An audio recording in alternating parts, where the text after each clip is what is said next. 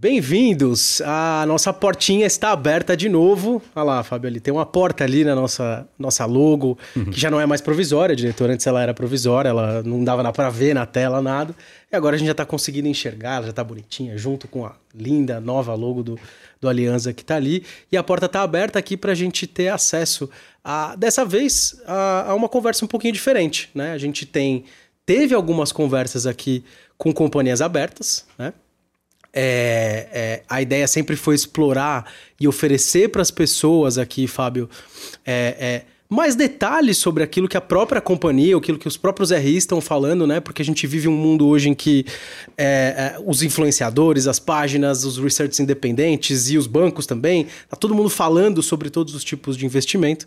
É, mas eu sinto também que, que, pouco se ouve as próprias companhias ou os próprios gestores, né? É, é, que é um espaço que tem tido a, a, a, tem sido maior ultimamente, mas que ainda carece das pessoas buscarem direto da fonte essas informações. Então, quando eu pensei, cara, seria legal falar com um fundo de investimento imobiliário, acho que é um veículo que, bom, pessoal tá careca de saber né, é do que se trata. É um veículo que traz é, é, algumas vantagens para o investidor pessoa física, para o institucional também, né? Mas é um, é um veículo muito muito propício para o investidor pessoa física por causa da isenção de imposto, por causa de ser um veículo até que para o brasileiro é uma coisa muito familiar investir em imóveis, né? É, é uma coisa muito cultural que a gente tem, sei lá, acho que vem dos portugueses, de não sei, da, da, da nossa, da nossa origem é, aí. Difícil de explicar, mas é um é, fato. Né?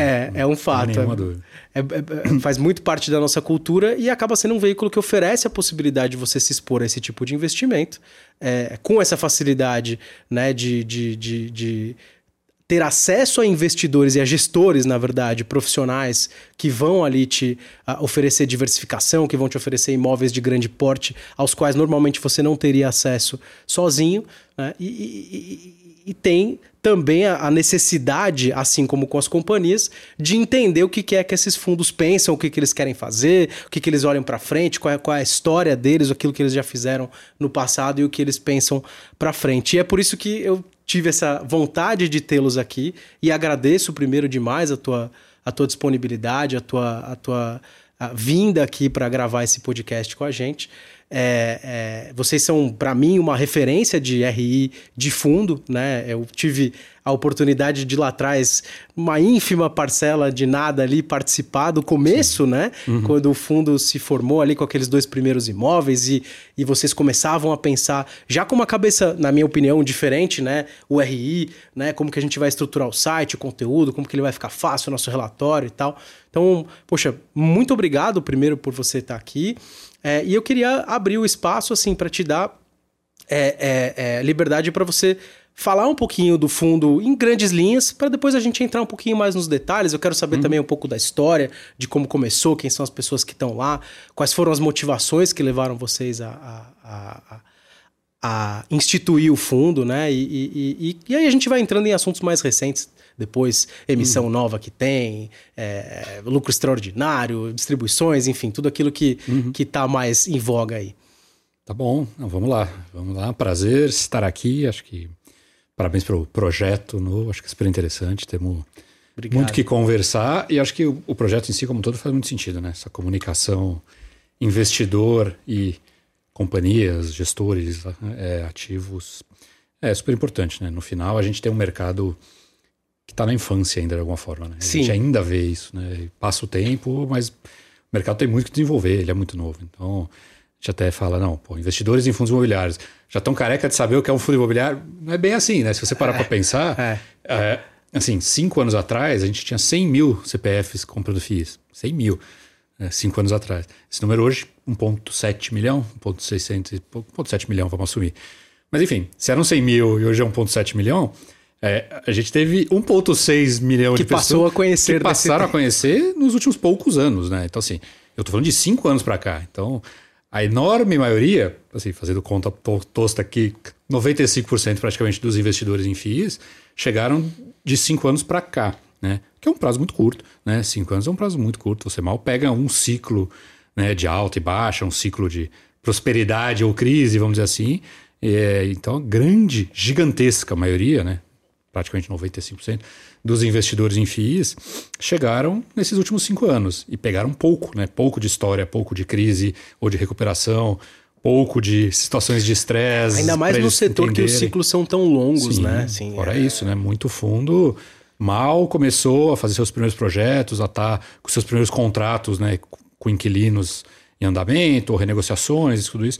Então, realmente, um ciclo normalmente longo é, no, no setor, né? No tipo de ativo e fundos muito novos com investidores muito recentes no mercado. Então, tudo é muito novo. Então, esse tipo de conversa, vamos dizer assim, é super importante também por isso. A gente faz bastante isso, acho que você sabe Sim. bem que a gente está sempre disposto e sempre falando e comunicando. Por dois motivos. Um, porque a gente acha que é criticamente importante para o tipo de ativo e para a fase né, do desenvolvimento desse mercado no Brasil. É, e também porque é o jeito que a gente tem. Porque no final, a gente tem um fundo hoje, né, no nosso caso, por exemplo, específico, tem 106 mil cotistas, aí, números mais recentes. Como é que eu me comunico com 106 mil pessoas se não for por mídias de massa, por entrevistas, por gravar aqui com você, por exemplo? Não tem como falar com 106 mil pessoas de nenhuma outra forma, né? A gente não vai passar a mão no telefone e ligar para essas pessoas, isso não tem como. É. Mas a gente precisa comunicar o que a gente está claro. fazendo, o que a gente está pensando e tal. Então a gente acha que é super importante isso. E, de novo, que o mercado está na sua infância, então que tem muito a desenvolver, muito a explicar, muito para o pessoal aprender né, sobre como funciona esse, esse tipo de ativo, esse tipo de atividade que a gente faz. Não, é verdade, você tem toda a razão. Às vezes a gente que vive um pouco esse meio e que né, vê a turma que é mais assíduo, assim, o pessoal do fórum, o pessoal que batiza lá o Alzirão e não sei o quê, é, a gente tende a achar que todo mundo está na mesma, na mesma página, né? O que não é verdade, né? É verdade. A gente tem é, é claro que tem muita gente boa, né? Principalmente com FII. Eu acho, assim, por exemplo, o Baroni sensacional, um cara conhece muito. O pessoal do Clube do FII, tem muita gente boa acompanhando. Uhum. Vocês têm até alguns cotistas famosos aí, uhum. Primo Rico, esses caras que postam aí que são cotistas de vocês. É, mas você tem toda a razão. Acho que a gente está é, amadurecendo ainda como, como até como cultura de investimento, né? Uhum. Um, um, país que ainda é, engatinha, como você falou, na cultura de investimento, na cultura das pessoas buscarem esse tipo de informação. E o canal aqui é justamente é, pensado para isso, né? É, é, acho que vocês têm uma mensagem super interessante, vocês têm um jeito de tocar o negócio, né? É, diferente, eu poderia dizer. Uhum. Vocês têm exposição aí a, a, a, a, diversos tipos de imóveis diferentes, vocês são um chamado fundo híbrido, né? É, e, e, acho interessante que as pessoas tenham acesso a entender de fato né, o, o, o, as motivações de vocês e as estratégias de vocês. Assim, e para começar a olhar um pouquinho mais para o passado, assim, eu queria. Uhum. Eu já ouvi até você falando outras vezes a respeito disso, é, mas eu queria entender mais do que o, o processo em si, né? Assim, ah, putz, eu sei que tem muita gente experiente lá, você é um cara. Diretor, você não vai acreditar. Eu ouvi outro dia um negócio aí. Você começou a trabalhar desde quando que você falou? 95. 95, cara. 90. Pois é, olha só, os dois aqui com a lata completamente prejudicada, né? O cara nasceu em 95. Pô, o que, que, que, você faz, Fábio, além de ser gestor de fundo? Pra ter começar a trabalhar em 95, mercado, mercado meu. financeiro é tranquilo, ninguém, ninguém envelhece, a gente fica bem preservado.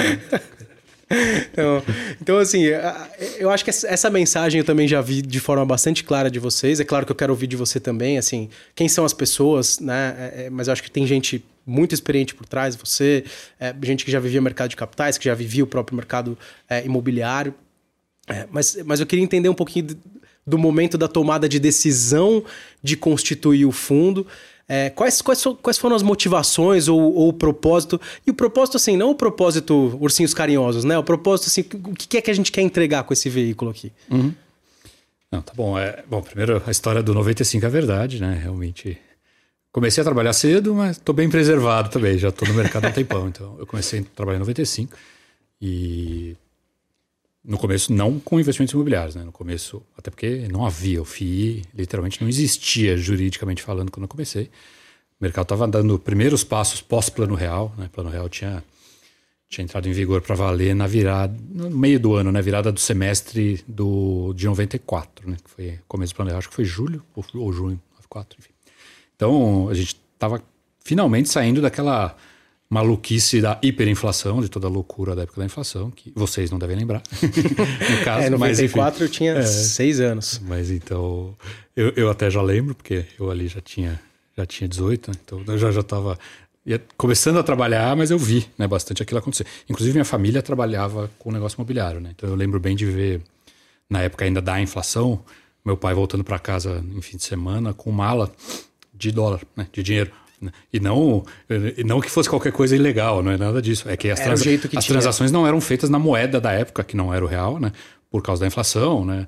É, transações relevantes né, de, de veículos e de imóveis eram feitas em dólar e não em real. E em real nem havia, né? Na moeda da época. Hum. E como meu pai trabalhava com imóveis, ele, ele fazia espécie, né? vendas né? em espécie em dólar, né? Não na moeda do Brasil da época, que não que numa semana para outra já não valia mais nada. Uhum. Então eu vi bastante isso. Eu peguei um pouco disso aí, não trabalhando, mas eu lembro de, da, da época maluca da inflação. Mas enfim, a, a inflação finalmente contida né, ali no plano real. E naquela época eu estava com 18 e começando a procurar emprego. Eu tive a felicidade de entrar como estagiário numa empresa que tinha acabado de ser criada. Na época, uma gestora de fundos de ações, porque os fundos imobiliários ainda nem existiam na época. Eu trabalhei na verdade, bastante tempo com fundos de ações, com fundos renda variável, né? fundos multimercados de ações, do lado mais líquido, vamos dizer assim, do mercado. Numa época que, de alguma forma, lembra o que os fundos imobiliários passaram nos últimos anos, uma época é. muito inicial, de pouca liquidez, poucas empresas de capital aberto, poucos fundos, poucas gestoras. A gestora em que eu comecei a trabalhar foi a segunda autorização de, de gestão de recursos independente que a CVM deu no Brasil. Isso é uma coisa que não existia até o final de 94. Então, comecei em 95, a CVM finalzinho de 94, a CVM criou o arcabouço legal das gestoras, né? Então, gestora independente, que não era uma instituição financeira. Então, eu estava lá no começo de uma dessas primeiras, né, que foram criadas. Uh, e aí peguei essa fase aí, meio que da criação do mercado moderno brasileiro, mercado financeiro moderno brasileiro. Porque o mercado, na época do Plano Real, não existia. Era, a gente brinca que era um cenário de pós-guerra no ponto de vista de infraestrutura econômica, né? Sim. Não tinha um monte de coisa que existe hoje em dia. O arcabouço legal de um monte de coisa não havia. Investimentos, na verdade, era só overnight para tentar proteger de inflação. Assim. O mercado era estava numa pré-história aí e destruído, né? Vamos dizer assim, pela toda a época da inflação. Teve que ser re, refeito, né? Eu peguei toda essa fase aí, trabalhei com fundos de ações por muito tempo. Uh, em 2007, já dando um grande pulo, eu estava trabalhando com fundiações há muito tempo, tinha construído uma gestora de fundiações relevante, bem sucedida. Uh, e por provocação de alguns conhecidos e algumas coisas que estavam começando a acontecer no Brasil, principalmente de empresas estrangeiras se estabelecendo aqui entre 2005 e 2007, a gente achava que havia um espaço para começar a montar aqui empresas de investimento imobiliário num perfil das que existiam nos Estados Unidos, né, basicamente. Até porque as próprias americanas estavam vindo para cá, né? Alguns players importantes. Mas já lá. tinha alguma coisa de arcabouço legal, alguma coisa se formando? ou... Havia duas coisas. Primeiro, a lei dos FIIs já tinha sido criada. Você tinha muito pouco FII na época. Você tinha talvez cinco. Acho que muito pouca coisa mesmo ali. Você tinha Europar, fundo do Shopping Genópolis, um fundo uh, de um prédio ali na Barra Funda, esqueci o nome dele agora, do, do, do prédio em si. Uh, mas você tinha, sei lá, cinco ou seis fundos muito pequenos e líquidos ainda. É, mas o arcabouço legal já havia, desde o final dos anos 90, na verdade, o arcabouço legal propriamente dito dos FIIs, original.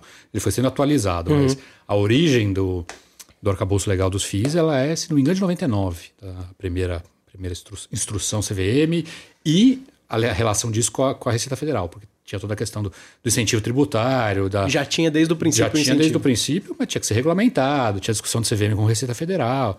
Então, e começou devagar. E qualquer coisa de renda variável naquela época era um mercado pequeno e líquido, poucos players.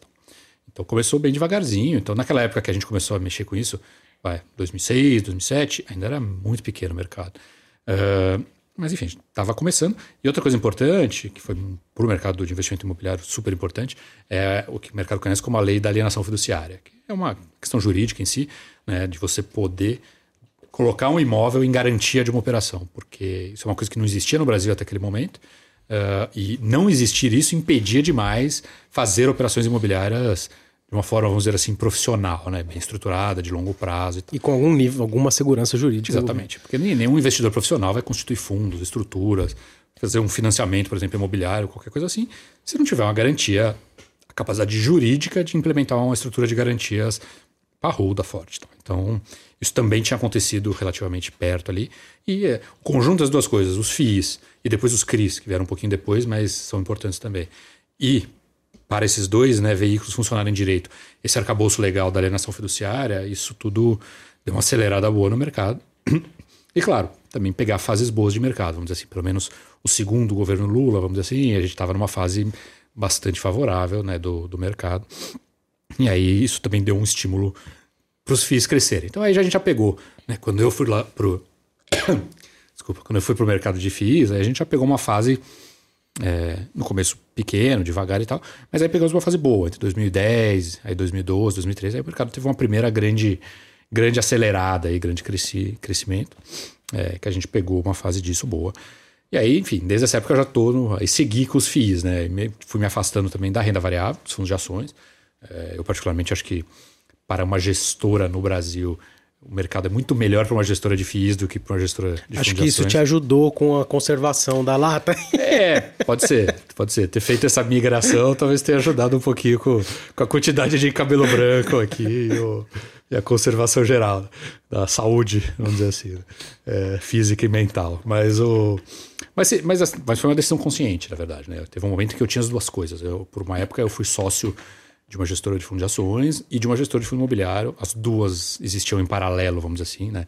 Eram empresas independentes, com sócios independentes, mas eu fui sócio simultaneamente das duas por algum tempo. Uh, em um certo momento eu preferi ir só para o lado do, do investimento imobiliário, por entender que tinha mais futuro, por N motivos. Por ser um mercado menos competitivo, é mais difícil fazer uma gestora de fundo imobiliário, custa mais caro, precisa de mais gente, precisa de volume, tem uma barreira de entrada que a gente chama uhum. maior. Uh, menos gente faz, menos gente entende do assunto, da forma que a gente faz.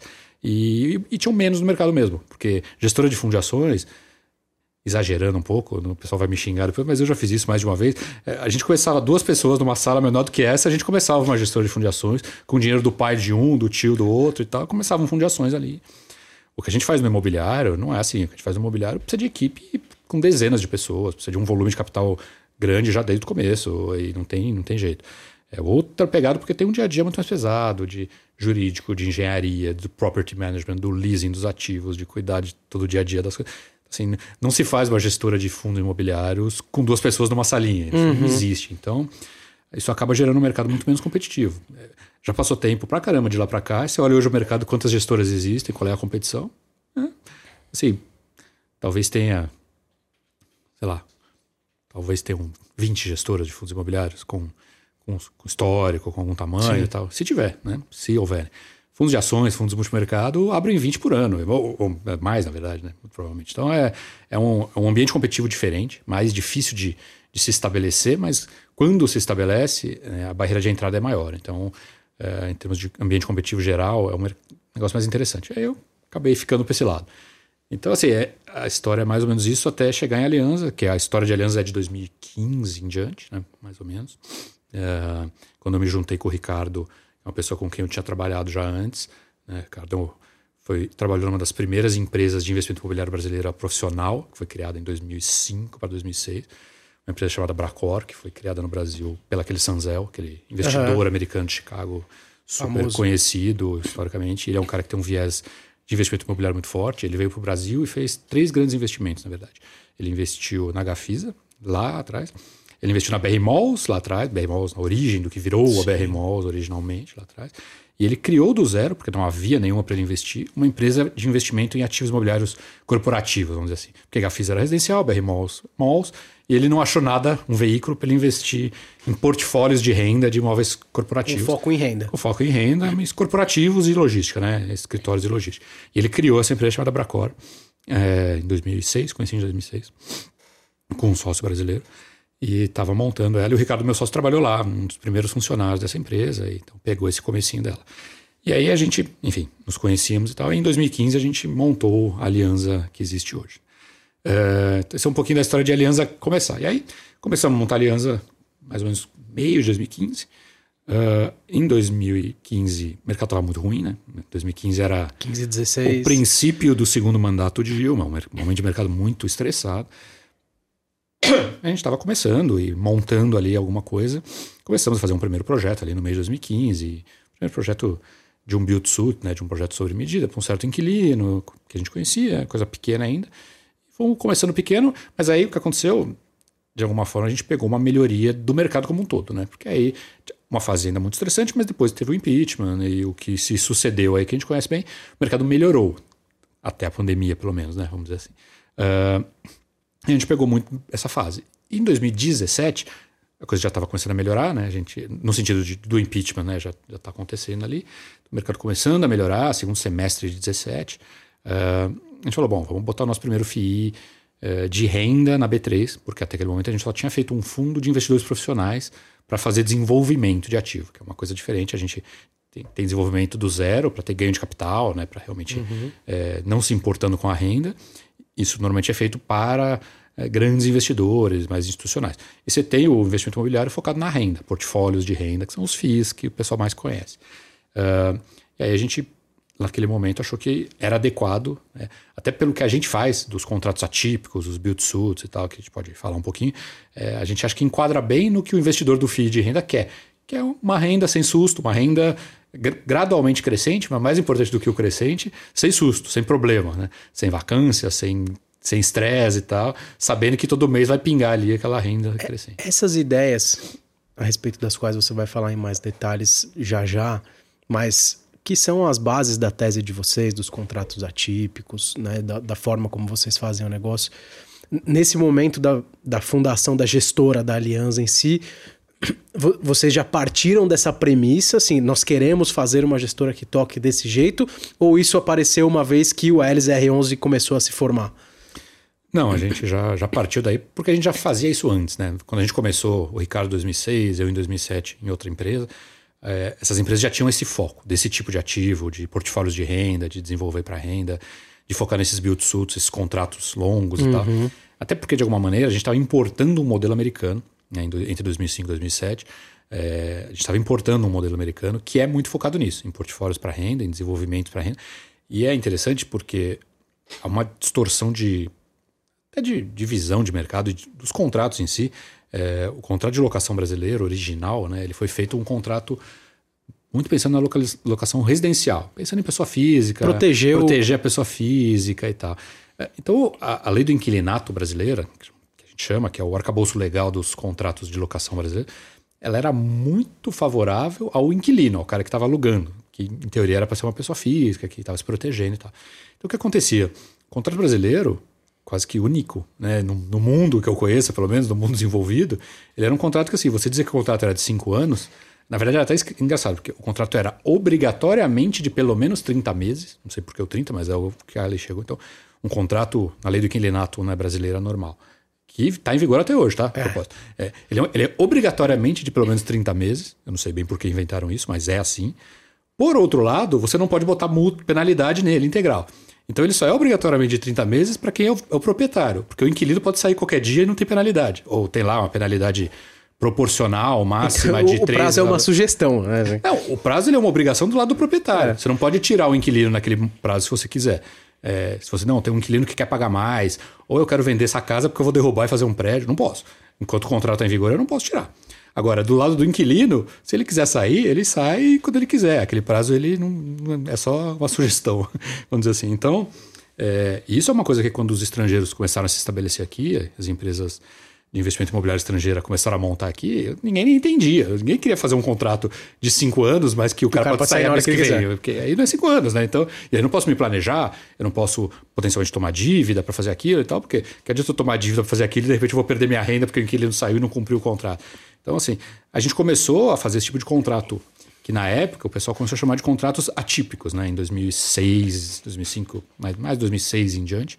Começamos a fazer esses contratos atípicos para fazer esse tipo de investimento imobiliário de forma mais profissional, vamos chamar, e, mas de um jeito que fizesse sentido, né? Eu não vou fazer o investimento, construir esse galpão, por exemplo, logístico, sei lá, para uma empresa, vou construir para ele, vou botar aqui dezenas de milhões de reais para construir aquilo, é grande, é muito valor ali envolvido vou alugar pro cara, mas daqui a seis meses o cara muda de ideia e vai embora e eu fico é. com aquilo vazio. E todo investimento sozinho aqui. Todo investimento feito, uma dívida eventual, não fazia sentido. Então começou a criar contratos diferentes do tipo normal brasileiro. E aí ficou com esse nome de contratos atípicos.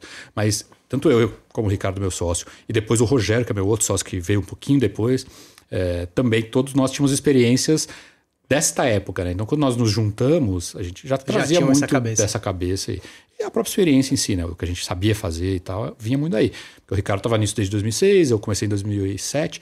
O Rogério, meu sócio, começou em 2005 para 2006. Ele foi um dos primeiros funcionários da BR Properties, quando ela foi fundada também, é algo de 2006, 2006, 2007. É, então, todos nós né, estávamos nas origens das primeiras empresas com esse foco do Brasil. E aí pegamos isso na, pela experiência em si. Então, quando a gente fez a Aliança, ela já fazia também esse tipo de projeto feito sob medida, né? Os, os chamados build suits, com esses tipos de contratos.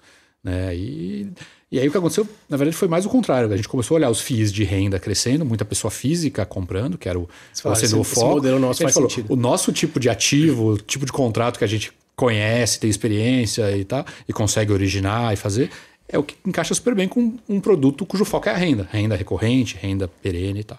Então foi mais um casamento do que o investidor de um FII de renda, né? A pessoa física quer e o que a gente já sabia fazer, né? Por experiência. Não, legal. É legal acho que é legal pro, pro, investidor pessoa física, pro potencial cotista saber disso, porque é, pelo menos para mim faz diferença saber que o gestor assim, já pensava assim antes de, de começar a fazer o negócio que ele fez. Né? Não, não é uma uma moda, um arrobo do tipo, não, daqui a pouco eu posso fazer diferente porque eu acho que né, é, é, é mais bonito assim o, o, assado. Não, vocês, vocês vieram de um histórico de quem já fazia isso e encontraram uma talvez uma, uma demanda ali hum. é, para um tipo de produto que vocês sabiam já desenvolver.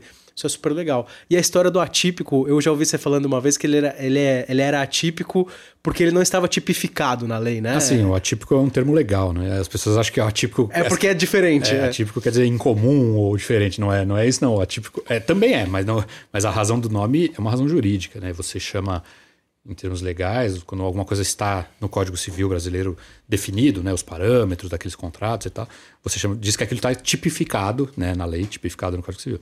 Algum que não está lá, eles chamam de atípico por isso, não está tipificado no, no Código Civil brasileiro ou em alguma um arcabouço legal existente. Então é isso já mudou, tá? Por sinal, passou isso, a ser, isso, né? Isso já, é. É, isso, mas o, o nome é a ficou. origem, isso é a origem e o nome ficou. Mas juridicamente falando, hoje está tipificado no Código Civil contratos entre pessoas jurídicas, obrigatoriamente, uhum. não pode ser com pessoa física, do jeito que a gente faz, com o prazo que você quiser, com penalidade que você quiser, garantias adicionais, tudo que a gente faz.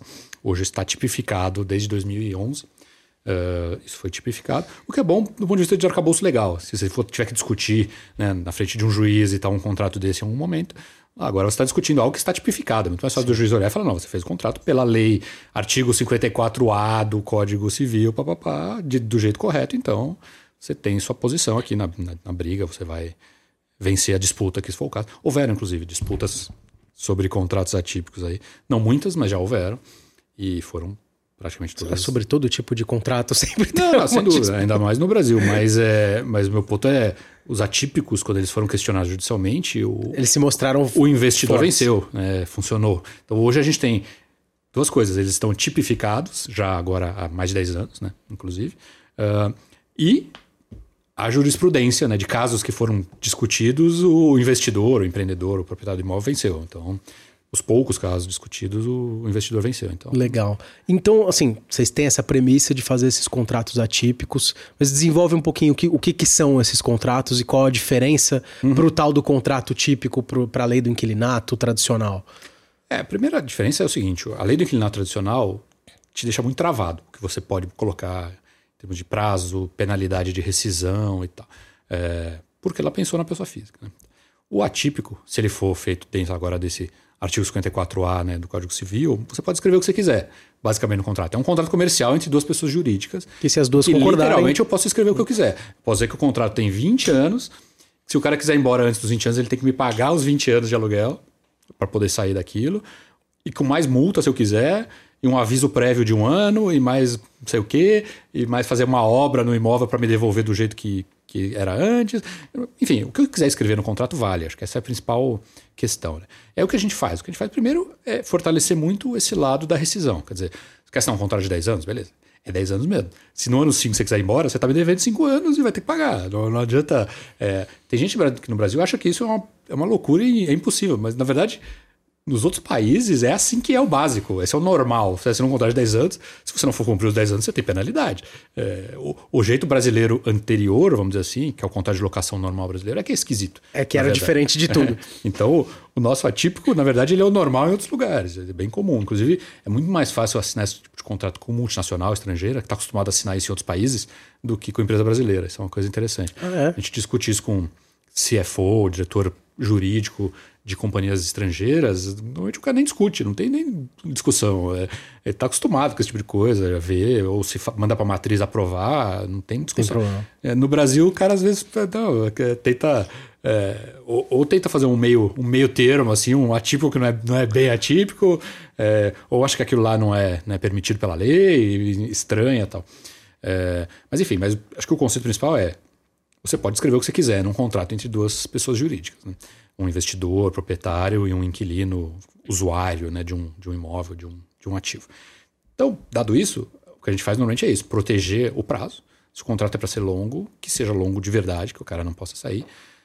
E aí, até por uma questão de programação de ambos os lados, também normalmente o pessoal faz é abrir mão que se chama de direito revisional no Brasil.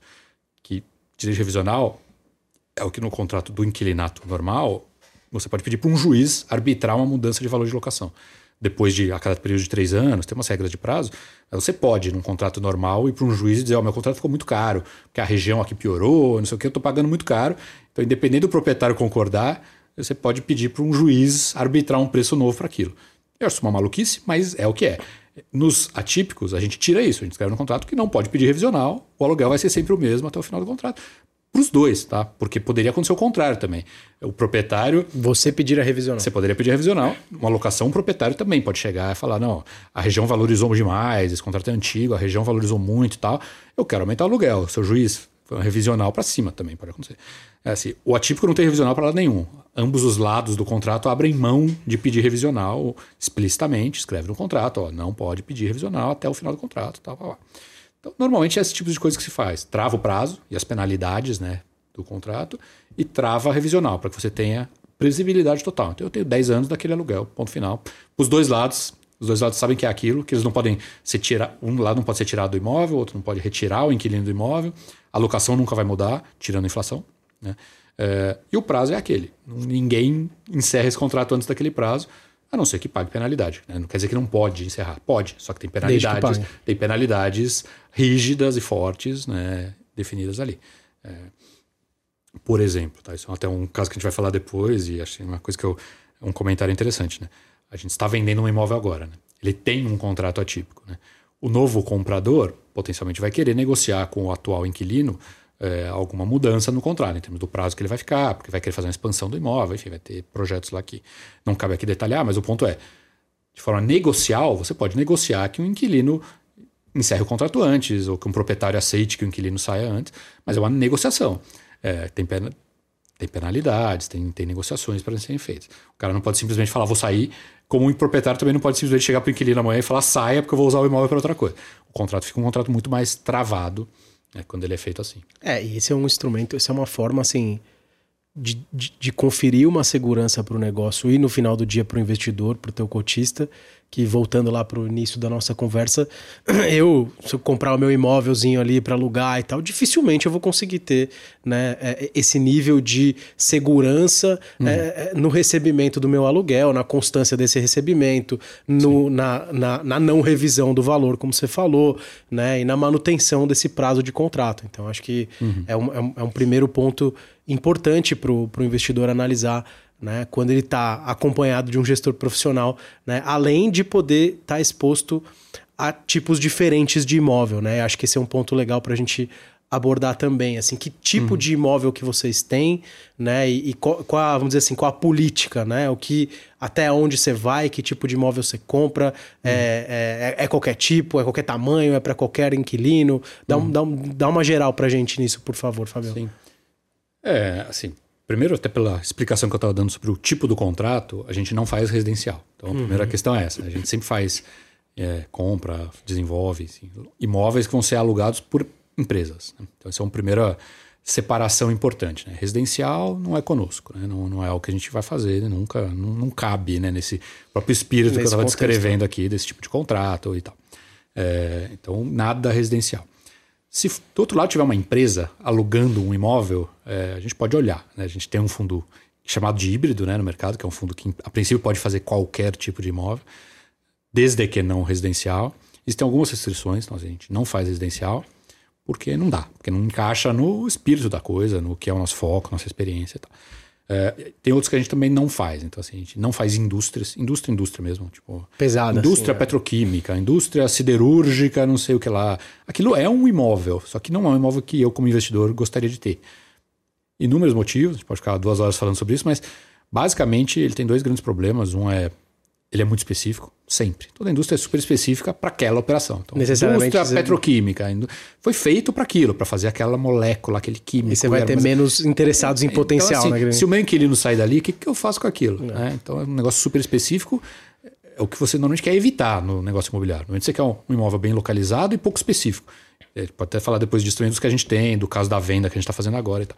É, então, assim, coisas muito específicas e uma dessas são indústrias, a gente também limitou por regulamento. Né? O fundo não pode comprar indústrias, né? Nenhum. Ponto final. Por esse motivo, e tem outros motivos também de, de, de, contaminação e outras questões, mas a questão principal é o valor imobiliário, a liquidez imobiliária de um imóvel muito específico. Não queremos ele. Uh, e a gente também bloqueou hospital é, por questões, assim, tem, tem duas questões, uma questão jurídica, né, de, de força de eventual despejo, de eventuais discussões jurídicas. É se pegar para olhar eu vou me xingar disso também, mas é verdade. Pega para olhar lista de devedores das companhias de energia de cada cidade. Assim, é, governo e hospital. Assim, Sim, porque ninguém todos. Tem, ninguém tem coragem de desligar Ninguém vai mexer nem com o governo, é, estão repartição pública e tal, e ninguém vai desligar a luz, a luz do hospital e ir na frente do juiz dizer que o hospital tá, tá, tá, Nem é maluco de fazer isso. Então, mas a mesma coisa vale um pouco para aluguel, né? Se você está alocando um hospital, você vai chegar na frente do juiz e pedir o despejo do hospital, Assim, não vai funcionar. Então acaba ficando uma situação negocial, uma situação de risco e tal, entendi. complicado. Além de também ser um imóvel específico. É um imóvel de investimento muito elevado e muito específico. Questão de resistência do piso, porque tem que ter a máquina de ressonância e as paredes todas tem que passar tubulação de gases, enfim. Também é um imóvel bem específico, muito caro e muito específico. Então também tem essa questão. Então, assim, tirando os que a gente evita, que mais ou menos é isso que eu descrevi, o resto a gente pode fazer tudo. É que o resto também não é tanta coisa assim, porque aí no resto fica corporativo, né, vamos chamar assim, que são prédios de escritório, né, onde, onde as empresas né, atuam, é, logística, galpões de logística e tal, isso a gente faz muito, gosta muito.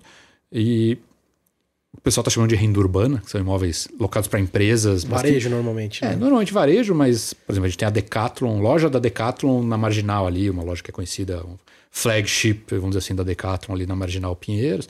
É, mas não é só varejo, a gente também tem duas unidades, por exemplo, de laboratórios DASA, né? A DASA.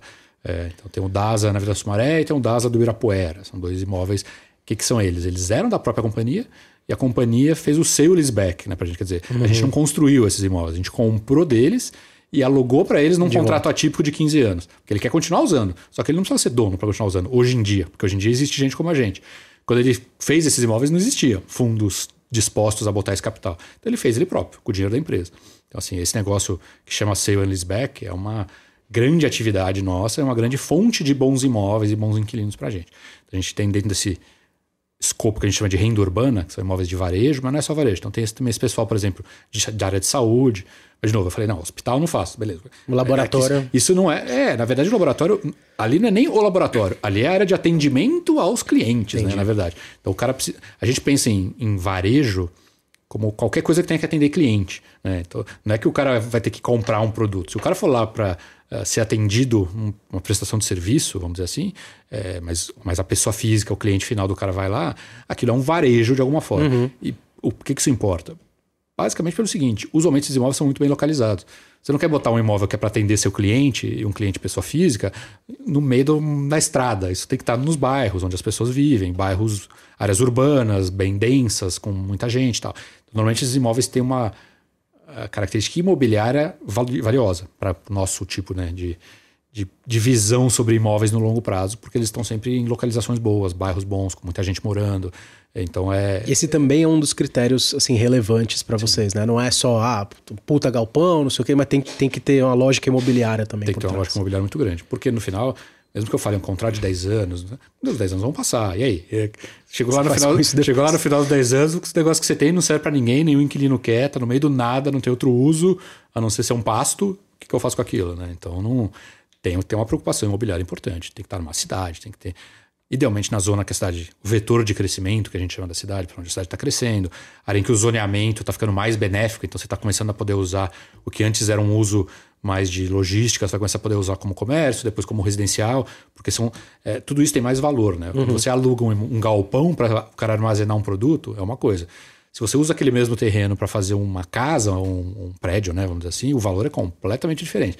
Então, assim, idealmente a gente compra esse tipo de coisa pouco por essa lógica também. Olha, eu vou ter aqui um bom inquilino, um bom contrato, esse cara vai me pagar a locação por vários anos, mas esse terreno em si, no futuro, vai ser um condomínio de prédios residenciais que vai valorizar múltiplas vezes o meu ativo, eu vou ganhar dinheiro com aquilo também. Então tem que ter esse pensamento imobiliário na história aí. É, você já teve contato com muita gente de incorporadora, então você sabe que o pessoal pensa muito nisso também, né? Sim. né? Porque esse terreno aqui vai, vai valorizar zonas, vetores de crescimento da cidade, questões de mudança de zoneamento, metrô chegando, enfim, tem N motivos. E o negócio imobiliário ele é muito, muito específico. Quer dizer, às vezes um imóvel aqui é, vale três vezes mais do que o imóvel a 500 metros de distância dele, pela questão do zoneamento, porque um está na avenida e o outro está dentro do bairro, não sei o quê. Detalhes às vezes muito pequenos. Quem olha do Google Maps parece que os imóveis estão quase vizinhos. Acho que é a mesma coisa. É, às vezes um imóvel é aqui, um do outro lado da rua, literalmente, vale o dobro, porque ali o zoneamento mudou, o cara pode verticalizar, aqui não pode.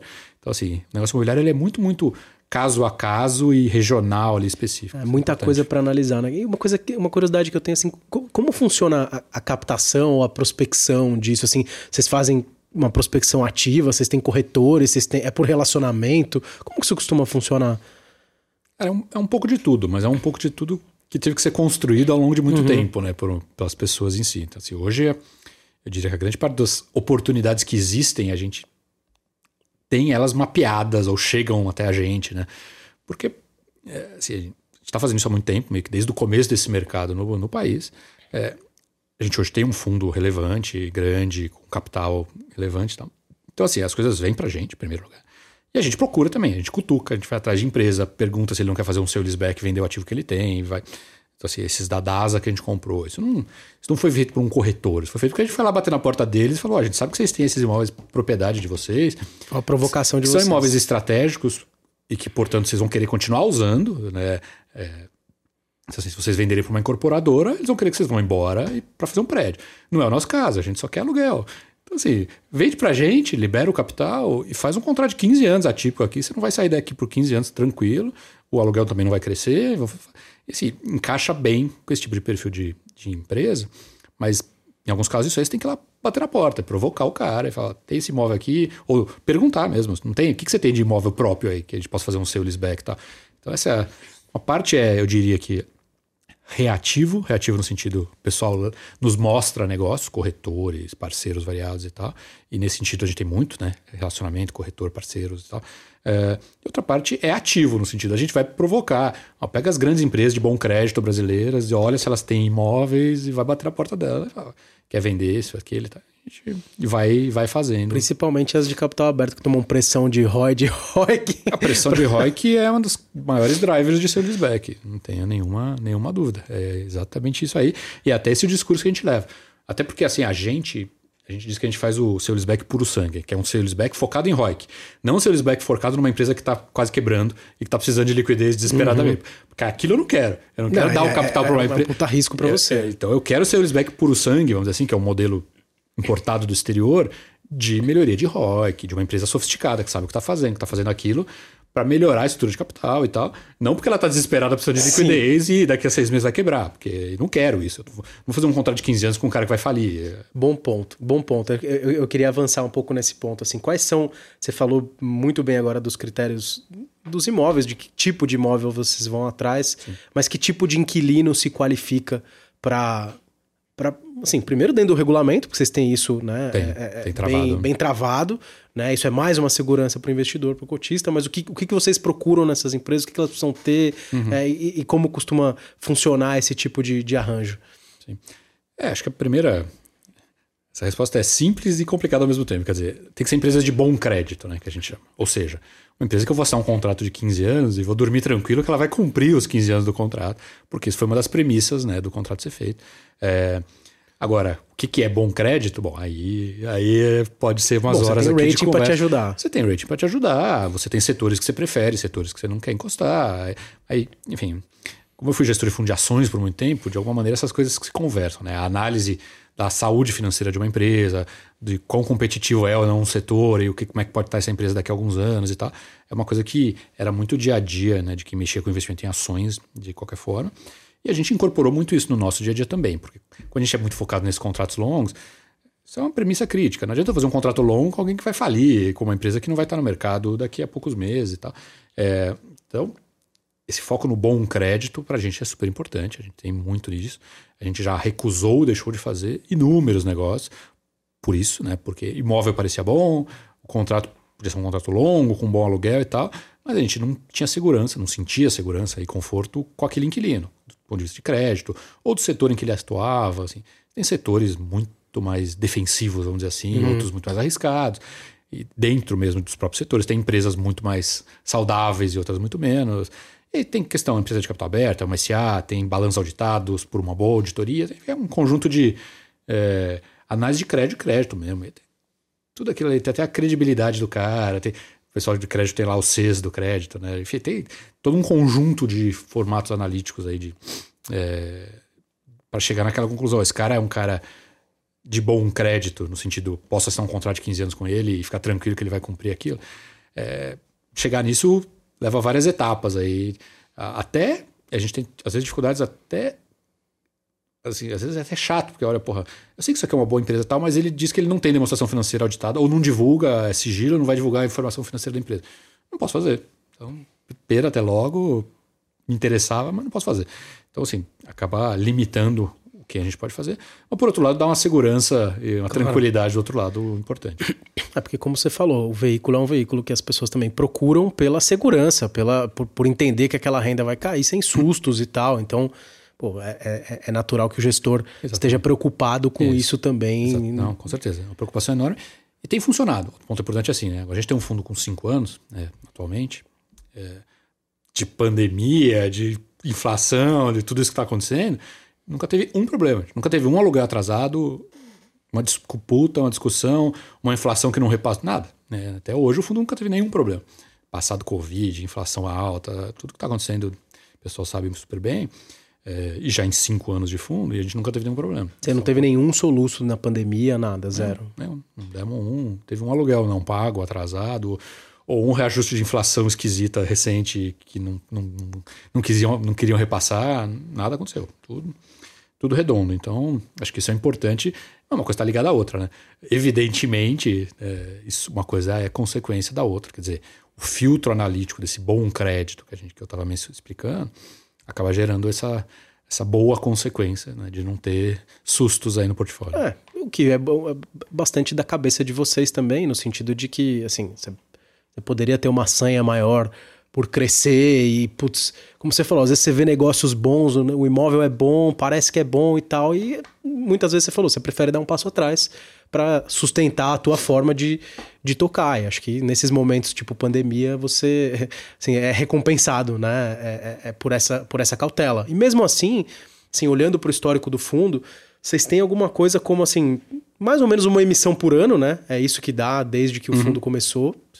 É, e vocês cresceram bastante, né? Assim, conta um pouquinho desse, desse caminho, assim, desde a, dos dois primeiros imóveis lá, as emissões que vieram, né? O que, que vocês foram incorporando de tipos de imóveis diferentes e, e claro, o, o yield ao longo desse período, né? O que, que vocês têm entregado para os cotistas de vocês. Uhum. É, depois a gente engata em, em, para frente aí coisas mais novas. Tá bom. É, o fundo começou nos últimos dias de 2017, né? Então a captação inicial foi nos últimos dias de 17. Começou a negociar mesmo na B3 no primeiro dia útil de 18, mas a captação foi no finalzinho de 17. É, e aí a gente comprou dois imóveis com a primeira captação. A primeira captação foi perto de 90 milhões, 87 milhões, uns quebrados. 906 cotistas, eu lembro bem do, do número original. Né? É até engraçado que hoje o fundo cresce 900 cotistas por semana, mas a, a captação original foi com foi. 906 cotistas difíceis de arrumar e foi a primeira captação, é sempre mais difícil. Né? Mas a gente comprou dois imóveis naquele momento. Né? E, então a gente tinha um fundo relativamente pequeno, tanto em cotistas quanto em patrimônio, e também concentrado em somente dois imóveis, o que é muito concentrado, não é o nosso Sim. objetivo original. Mas o objetivo original também nunca foi parar ali, sempre foi aquele seu Sim. primeiro passo né, de uma trajetória, de um filme que, que a gente queria fazer. É, e aí tem funcionado bem, porque aqueles dois primeiros imóveis deram certo, o fundo acho que com um bom, um bom trabalho nosso até de comunicação, de tudo isso, como você bem conhece lá de trás, o fundo começou a ganhar né, mais cotistas, mais liquidez, mais gente vindo e entregando bons resultados. Né? E aí assim, a gente fez novas ofertas, é, a gente está na quinta oferta agora, então a gente já fez quatro, está no momento na quinta oferta. Não sei se está ou não, depende do dia que a gente isso aqui estiver sendo ouvido pelo pessoal, mas na data de hoje estamos começando a quinta oferta de cotas do fundo. Mas a, até a oferta 4, né, que é, foi no ano passado, é, o fundo cresceu bastante realmente passou a ser dos dois primeiros imóveis para 15 imóveis diferentes, é, com diferentes inquilinos de diferentes setores, de diferentes tipos de imóveis, que a gente mencionou que a gente realmente uhum. é híbrido e faz imóveis bem diferentes. Até um data center, por exemplo, que é um negócio meio único para a gente, que a gente está crescendo. É, mas enfim, o fundo cresceu em tipos de imóveis, em quantidade de imóveis, em tipos de inquilinos e setores diferentes e tal. Esse negócio do ser híbrido tem uma coisa que acho que pouca gente enxerga, que eu gosto de pontuar também, que é o seguinte: Ser híbrido nos permite atender inquilinos de setores diferentes. Tem uma diversificação setorial que eu acho valiosa também. Sim. E quando você está, por exemplo, em logística, beleza. O que, que é logística? Logística, na verdade, é a armazenagem e a distribuição, a movimentação de produtos é físicos, PIB. né? Não, e produtos físicos, né? As pessoas vão comprar coisas né, físicas, produtos e tal, para que alguém tenha que armazenar e entregar aquilo para eles e tal, beleza. É, isso tem, como você mesmo falou, PIB, alta correlação com PIB, enfim, um, um alto beta, né? Vamos dizer assim, em termos de mercado. Tá? É, se você é um fundo só de galpão, tem que fazer. Esse é o seu inquilino, é aquilo que você faz. Pro bem ou pro mal. Tem momentos que você é ótimo, mas você está preso, entre aspas, naquilo, né? É, e assim por diante, se você tem outros fundos temáticos, entre aspas, né? Só de um tipo de imóvel, você está preso àquele tipo de imóvel. E aí você acaba atendendo também tipos de empresas parecidas que usam aqueles imóveis. Né? A gente não. A gente, a, a gente mistura ao mesmo tempo empresa de alimento, com uma indústria química suíça, que é global, com, que é o escritório dele, com um varejo, com um laboratório de exame clínico né, dentro de São Paulo, com um data center que serve a parte de, processamento de dados, crescimento de uso de, de, dados de internet e tal. Tudo isso dentro do mesmo fundo, do ponto de vista de exposição a setores e ativos de mercado. Isso é um, interessante. Isso é, é, muito legal isso. Eu, eu, tô, eu tô me questionando assim no sentido de você falou de vários aspectos que vocês usam, né? Tem um aspecto imobiliário, o imóvel precisa ser bom e tal, claro que o contrato, a empresa, etc. Mas quando você olha para essa tua diversificação, em alguma medida você está buscando ativos descorrelacionados? Ou você, tem, você tem uma, uma um, um, processo de, de, É, tem, um, tem uma lógica, né? É, o assunto de ser híbrido, né? De ser um fundo com vários tipos de ativos diferentes leva a esse resultado. Né?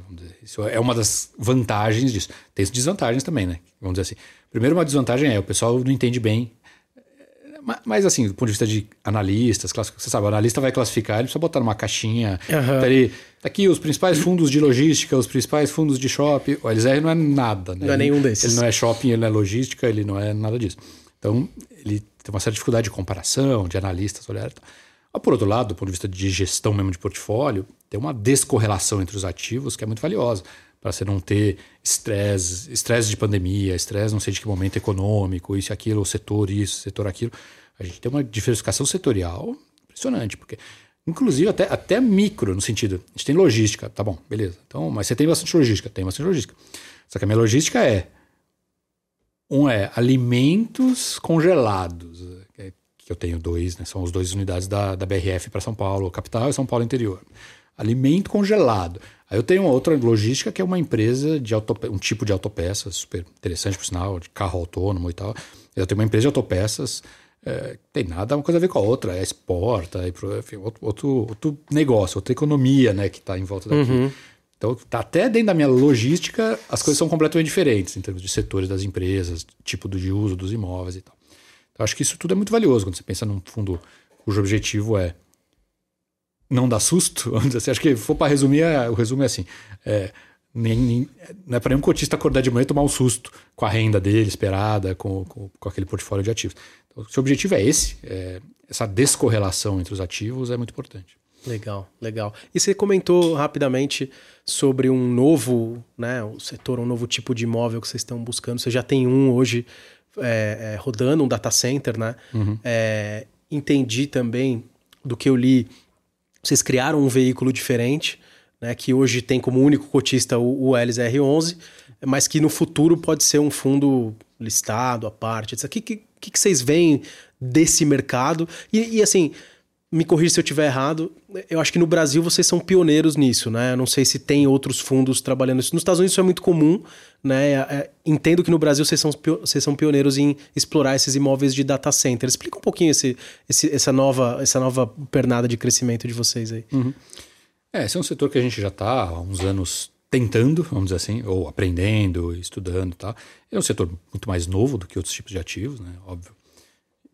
E, mas que a gente está dando muita atenção para ele, porque a gente vê muito futuro. Então, o que a gente está fazendo é, já faz, eu diria, talvez quatro anos, algo assim, que a gente começou a estudar isso, contratar gente para aprender, gente que conhece do assunto, engenheiro que conhece do negócio e tal. Então, a gente já está um tempo olhando para isso.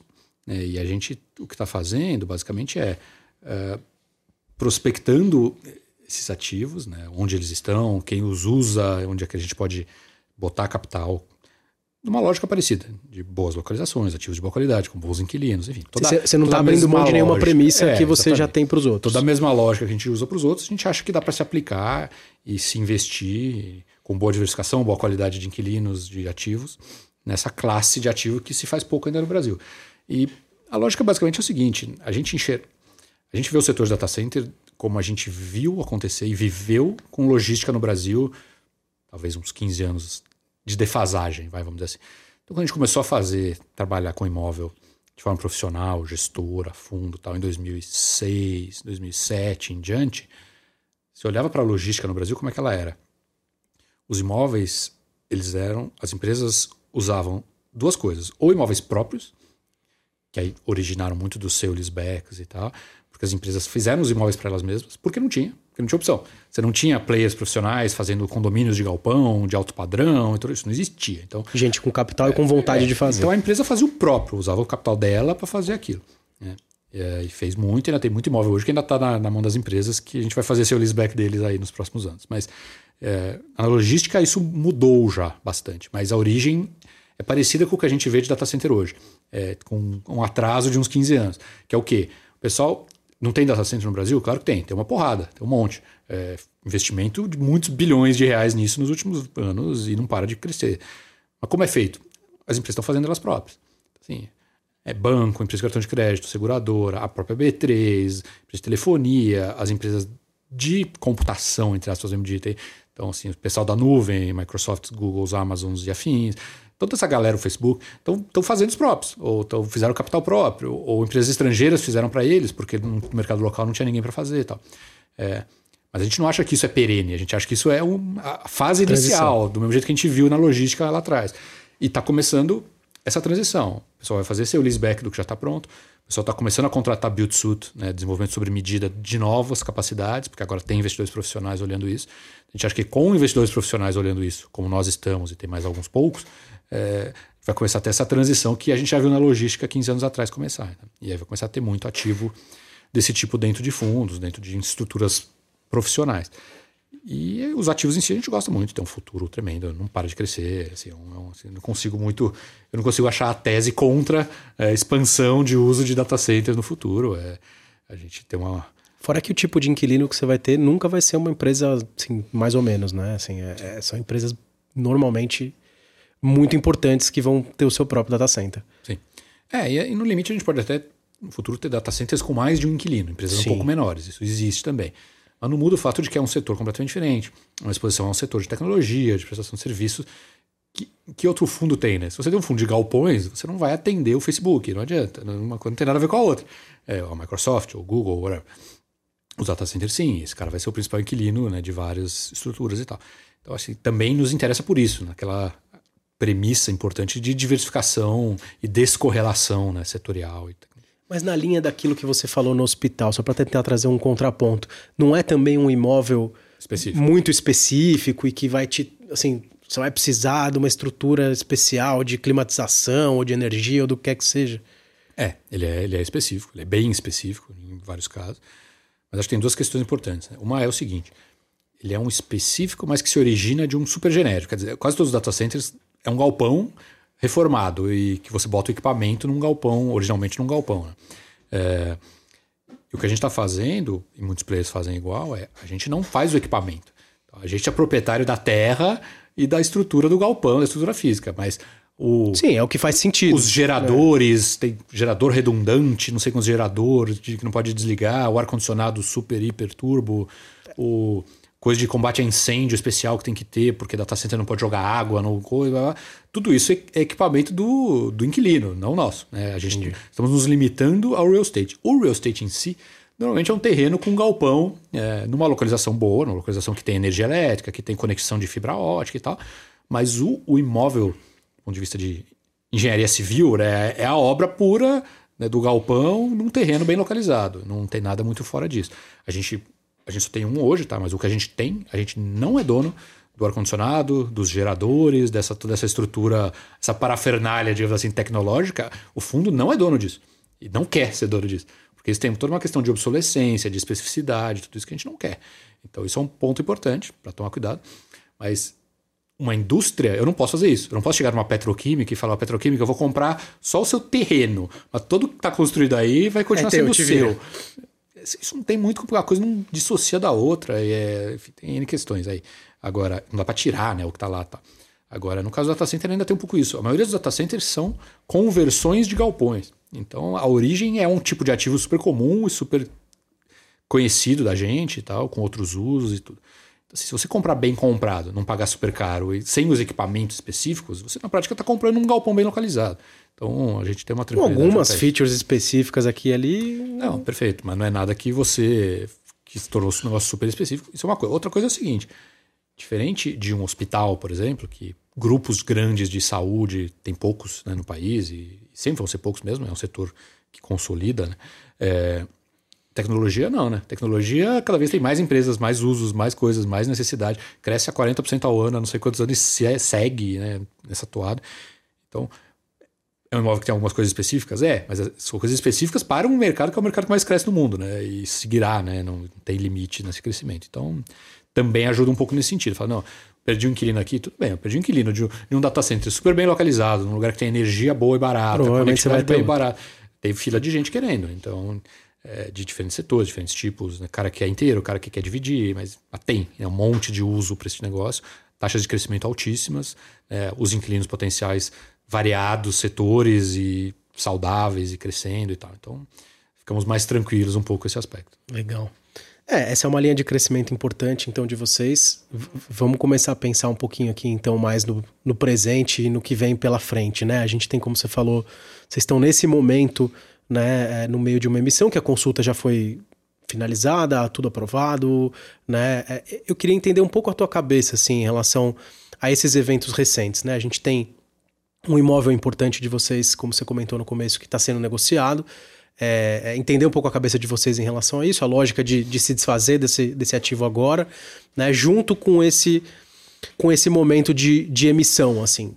Me parece, se me corrija se eu estiver errado, que vocês estão se preparando, né? Vocês estão trazendo capital para dentro para um momento que é, vocês é, estão entendendo importante de, de, de, de, acelerar, de crescer, né? E, e, aí entender também a cabeça de vocês em relação a esse crescimento. Saíram uhum. lá dos 2 para os 15, né? É, como vocês veem isso caminhando para frente? Vocês vão avançar só no data center? Vocês vão continuar avançando nos outros?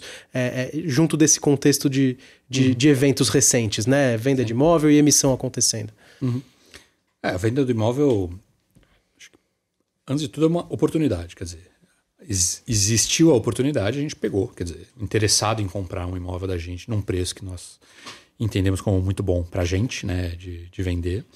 É, é um imóvel, pelas características imobiliárias, muito interessante para muita gente. Então, portanto, surgiram ofertas por ele e a gente negociou uma oferta que fez muito sentido. Então, estamos caminhando com essa venda.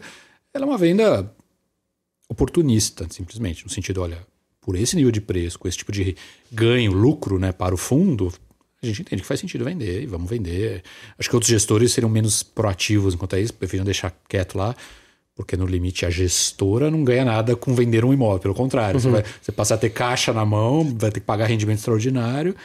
Por outro lado, a gente entende que para o cotista é muito favorável. É um, um, lucro extraordinário ótimo, o capital volta para a gestora principal, né, vamos dizer assim, que foi pago pelo imóvel, que não é lucro, é, volta para o caixa do fundo no momento em que está ótimo para comprar novos imóveis, porque os imóveis estão mais baratos, as taxas né, de aluguel, os cap rates que a gente chama, estão muito melhores e tal. Então, assim, a gente entendeu que fazia sentido seguir com as propostas que a gente começou a receber por aquele imóvel. É uma linha, a gente até já falou disso né, hoje, importante para a gente é, ter comprado imóveis que têm um valor imobiliário grande e que acaba acontecendo isso, tendo propostas e gente indo atrás. Eventualmente a gente achou que essa fazia sentido seguir. E seguimos. Então, talvez na data de hoje. É, na data de hoje ainda não, mas quando o pessoal estiver ouvindo isso aqui, talvez a venda já tenha acabado, está no final da diligência, né, aquele processo de uhum. diligência e tal, que um investidor profissional que está comprando imóvel precisa fazer. Mas, enfim, acabando ou não, a gente está no final do processo de venda desse imóvel, que a gente chama de Clarion, é um imóvel na Marginal Pinheiros, ali no sul de São Paulo. E ele vai dar, um, para o fundo, um lucro extraordinário ótimo, ele vai dar para o fundo um retorno no capital também, que ele vai poder usar para outros imóveis. Ainda que a gente vai ter esse capital na mão em breve, é, é ligando no assunto oferta nova, né, quinta oferta de cotas. A gente entende que no mercado imobiliário tem hora de comprar e tem hora de vender. Né? O mercado é muito cíclico, os ciclos são fortes no Brasil, né? eles são extremos. Os preços variam bastante, né? quero dizer, entre o momento de crise, o momento de euforia e tal. Os ciclos são bem fortes no Brasil. Então, assim, o negócio imobiliário, ele principalmente é um jogo de trabalhar bem os ciclos, os momentos do ciclo de comprar, de vender, é, alavanca, não alavanca, o que faz. Né? É, e agora, nosso entendimento é o seguinte: é um momento do ciclo em que os ativos estão baratos, é, as taxas de retorno de quem investir hoje vão ser muito boas. E pouca gente pode investir hoje, porque pouco fundo hoje tem Sim. dinheiro, pouco fundo consegue capital hoje em dia, a gente consegue. É, então vamos nos preparar para aproveitar o que eu vejo nos próximos meses como um ambiente muito bom para comprar novos imóveis a bons preços. É, com, com, com, cap rates maiores cap rates do que maiores, os que. E o resultado final disso, de maneira bem prática e objetiva, cresceu o rendimento do fundo no médio e longo prazo mais e mais e mais, devagar, né? O rendimento desse fundo nunca vai dar um pulo para nenhum lado, não é para dar nenhum pulo para nenhum lado, mas gradualmente o objetivo é que ele vá crescendo, né? Então, pegar um momento em que os imóveis estão mais baratos, os cap rates estão melhores, conseguir arrumar dinheiro novo, como a gente consegue, e aproveitar para fazer compras agora, o resultado final disso é melhores rendimentos né, para todos no médio e longo prazo, tanto rendimentos de locação, nos rendimentos mesmo mensais, como eventuais outras vendas no futuro também de imóveis comprados baratos agora, que vão aparecer compradores para eles também depois, e a gente vai, como o caso do Clarent agora também, se for o caso, seguir e vender também. Então é um, é um bom momento, é, é, um, é um certo pessoal chama isso do paradoxo né, dos investimentos. Quer dizer, o, o bom momento para comprar ativos, normalmente é difícil de captar dinheiro. É, a gente consegue, então vamos aproveitar disso. Porque vai, depois vai ter um momento que vai ser fácil de captar e aí vai estar tudo caro. Eu não quero Sim. comprar. Então vamos tentar, porque o nosso fundo, até porque negociando um bom valor, acima do valor patrimonial e tudo isso, é, vamos aproveitar agora, capitalizar o fundo para aproveitar as oportunidades que outros não podem.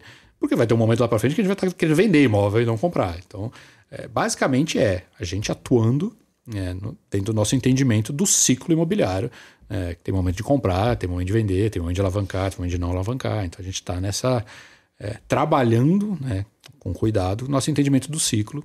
Acho que esse é o ponto principal, sempre trabalhar prestando atenção nos ciclos é, imobiliários aí de longo prazo. E aproveitar essa oportunidade, como você falou. Vocês têm a possibilidade de captar, né, uhum. num momento em que pouquíssima gente tem. E parece bastante simples o racional. Assim, você vai ter dinheiro na mão numa hora que, que pouca gente tem, você deveria conseguir boas oportunidades e bons retornos para frente, né? Essa é, essa é a cabeça.